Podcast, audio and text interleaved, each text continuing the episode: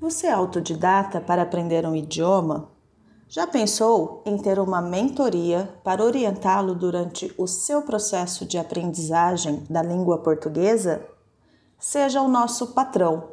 Receba orientações de estudos para guiar a sua aprendizagem e corrigir os seus erros. Ainda receba episódios exclusivos com os materiais para estudo do nosso podcast Falar Português Brasileiro. Vou deixar o link do nosso Patreon aqui na descrição. Vamos corrigir os seus exercícios de interpretação de texto? Agora é possível adquirir o e-book com as respostas dos primeiros episódios.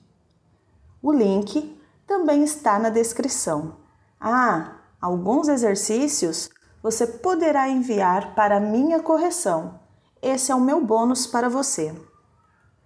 Antes de falarmos sobre o Dia de Finados, considero importante falar sobre o dia 1 de novembro. Este dia é celebrado em todo o país, o Dia de Todos os Santos. No dia 2 de novembro é comemorado o Dia de Finados, mais um feriado no Brasil.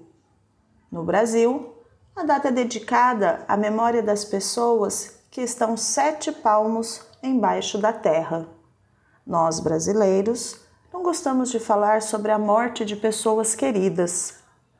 Para nós, o assunto está diretamente relacionado à dor, à tristeza e ao sofrimento.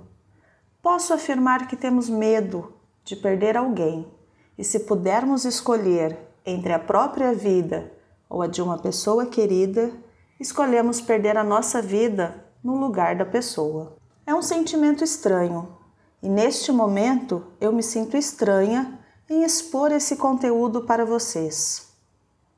A morte é tratada como um assunto individual, íntimo e cada um sabe a melhor forma de lidar com a situação de quem acabou de subir no telhado. O dia de finados pode ser o dia que mais estejamos abertos para falarmos sobre as pessoas que vestiram o terno de madeira. Nesse dia é o momento para lembrarmos daqueles que foram bater um papo com o Criador ou que bateram as botas. Afinal, é o dia em que todos ou a maioria da população sai de casa para ir até o cemitério levar flores, rezar e acender uma vela para as pessoas que já não estão fisicamente entre nós. Após a ida ao cemitério, é como um almoço em família. A tristeza é deixada no cemitério e durante o almoço não se toca mais no assunto sobre os parentes e amigos que passaram dessa para melhor. Será por isso que temos muitas expressões relacionadas à morte aqui no Brasil? Por não conseguirmos lidar muito bem com a situação e procurarmos pelas expressões para suavizarmos aquilo que nos causa tristeza? Estou curiosa para saber como é no seu país. Poderia me contar? Vamos trocar esta informação? Vocês sabem que para a aula de conversação, a primeira é por minha conta. Envie um e-mail para contato@falarportuguesbrasileiro.com e vamos compartilhar as nossas experiências. Mas antes disso, vamos para as expressões. Todas as expressões utilizadas fazem referência à perda de alguém. Vou explicar o vocabulário para melhor compreensão. Sete palmos embaixo da terra. Uma mão aberta é um palmo. Abra a sua mão e veja. Sete palmos embaixo da terra é a altura do buraco feito para armazenar o caixão no solo. Subir no telhado.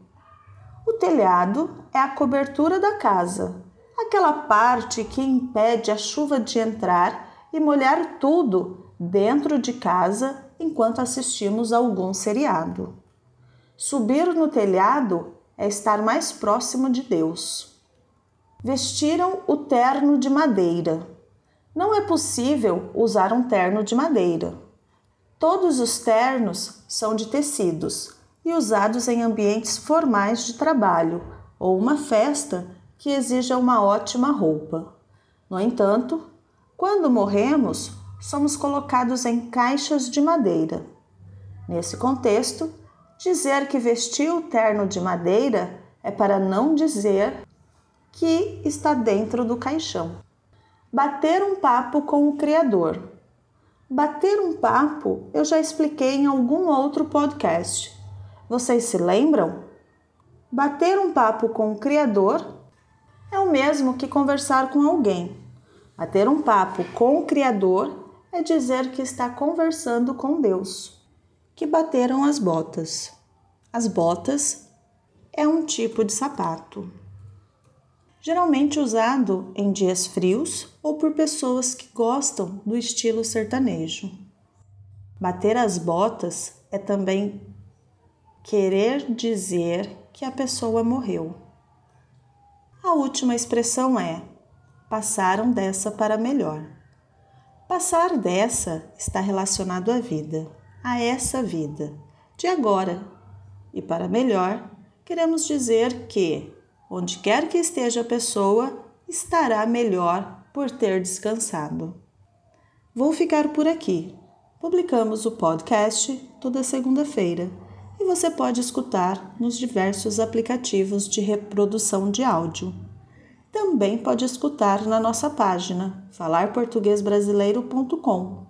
Lá na nossa página, você poderá se cadastrar gratuitamente e receber a transcrição dos áudios, com complementos gramaticais e exercícios de interpretação de texto em PDF.